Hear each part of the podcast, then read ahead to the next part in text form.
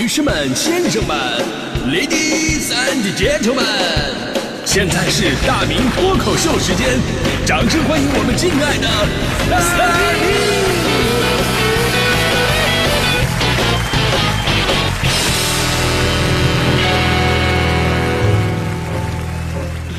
明！好，欢迎各位来到今天的大明脱口秀，我是大明啊。马上你看到中秋节了嘛，所以每年这个时候呢，我基本上我都会聊聊月饼，啊，导致每年聊这个话题都没什么可聊的。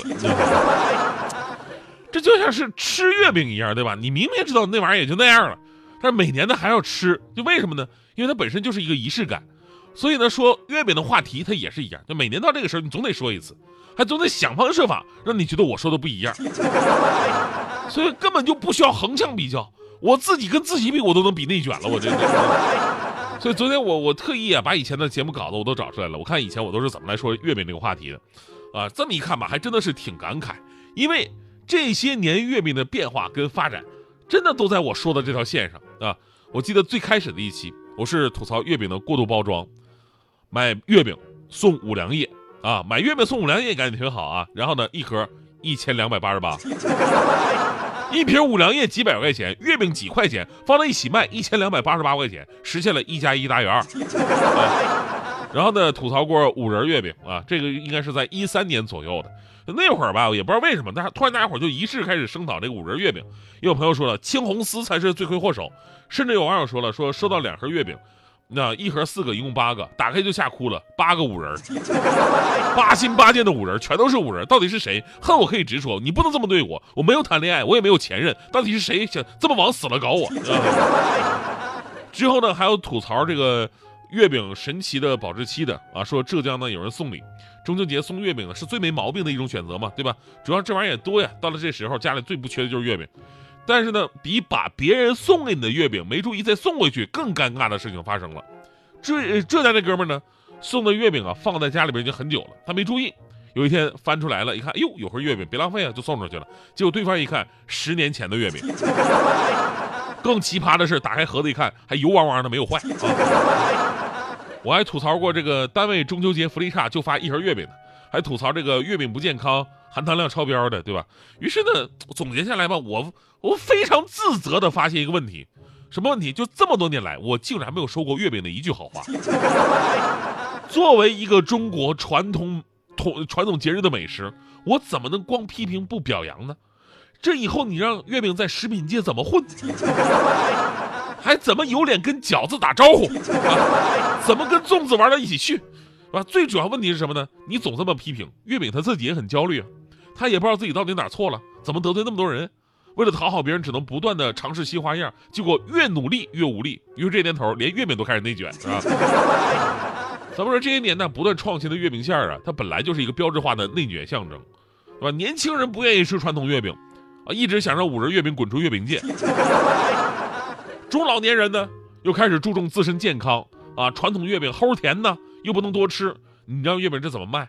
所以这些年，你看这个月饼馅各种的推陈出新，新到已经超出了你的想象空间。简单总结一下吧，像五仁啊、豆沙呀、枣泥、莲蓉、蛋黄，这是基础款啊。然后呢，就是月饼在这个基础之上随机的排列组合，在包罗万象的道路上越走越远了。从这个蛋黄到紫薯蛋黄，从豆沙到豆沙双黄，从那个五仁到威士忌五仁，从莲蓉到莲蓉鸭肉，这都是第一步尝试。简单来讲啊，这就是简单的混搭。那再进一步的就是突破。已经超越了混搭了，在了解大多数人类热爱吃肉的本质之后啊，这一类就开始直奔主题了，直接提升了月饼的维度，那就是鲜肉月饼，鲜肉月饼。然后在这个基础之上啊，会有不同的变化，比方说红烧肉月饼、香辣牛肉月饼、小龙虾月饼、大闸蟹月饼、酸菜牛蛙月饼啊。所谓退一步海阔天空，放下自己才能拥有全部。这个人生最难懂的道家哲学，在月饼的身上体现的淋漓尽致。你把这个道理明白的话，你人生都看透了，真的。就是当你已经把月饼不当月饼了，你会发现月饼的提升空间是如此的广阔。让我们放下月饼属于糕点的固有认知，就好像你要在一个装满水的一个杯子里边想再倒水的话呢，就要把这个水继续倒掉。月饼皮儿就好像这个杯子，当水被倒掉之后，你想换什么都可以。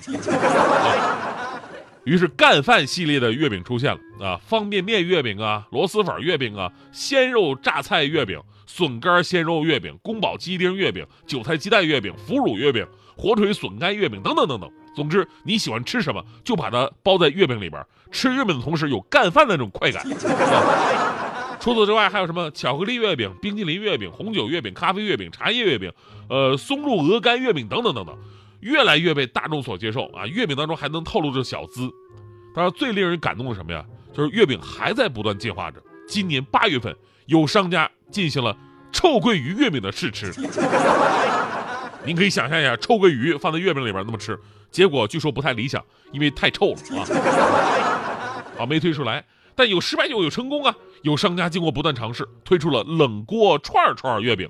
您可以感受一下，这里边有牛胸肉、牛百叶、牛蹄筋、牛舌、牛肚、牛肝菌酱，再加上豆皮、腐竹、笋这些原料和到一起，搭配鲜香麻辣的藤椒锅底，红油拌上芝麻做成馅儿，这一口咬下去。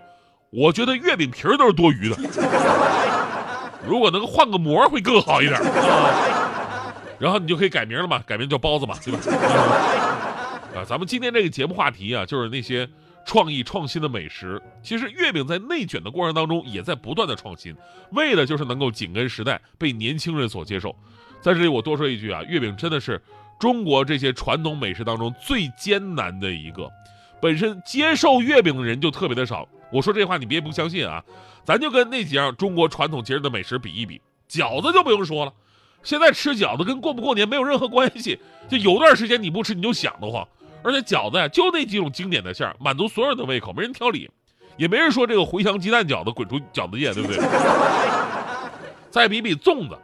跟月饼一样，都是传统节日美食。但是粽子，你到很多城市，你都不用到城市里边，你就到高速路上的服务区，随时都能买到刚出锅的粽子，而且一南一北，一甜一咸，啊，蛋黄鲜肉，大枣白糖，这两个馅儿就能满足全国人民的口味需要了。哪怕就是汤圆这种，好多人在家里边时不时都会当饭后甜点暖暖胃什么的。但是月饼这么多年来。有几个说，哎，我不是中秋节，但我没事我就是喜欢吃俩月饼玩儿，几乎很少有，那也是因为中秋节攒下的月饼太多，不想浪费。所以这事儿告诉我们道理啊，就是没有任何美食是只凭着传承而去传承的。如果它不能够适应现代人的口味，早晚都会被淘汰。所以这些年，虽然说口味，呃，月饼啊，在这个馅料探索等方面啊，有的时候步子确实你看的迈的有点太大了，但是呢，勇敢的思考变化总是对的。也许多年之后，月饼啊最大的乐趣，也是相比其他传统美食的一大优势，就是呢，已经不仅在于它有着一些固定的经典口味，同时还有很多未知的期待，就好像盲盒一样，没咬开你根本不知道它什么馅儿，有的时候咬开了你也不知道它是什么馅儿，哎，就很奇妙，对吧？真的啊，我觉得呢，这种在口味上下功夫的事儿吧，有的时候跑偏了吧，它也值得尊重，尝试嘛，对吧？比那些美其名曰创意包装啊、联名设计的月饼好多了。你说一个月饼，因为个包装盒就卖一千多，跟个什么大品牌合作卖的甚至更贵。我真的想吐槽一下，你这明明就是过度包装，走的还是当年几百块五粮液再加几块钱月饼等于一千两百八十八的老路。别以为我不认识你，以前是一加一大于二，现在你一加零直接大于二了。所以，有的商家表面上是设计包装，实际上你就设计咱们的。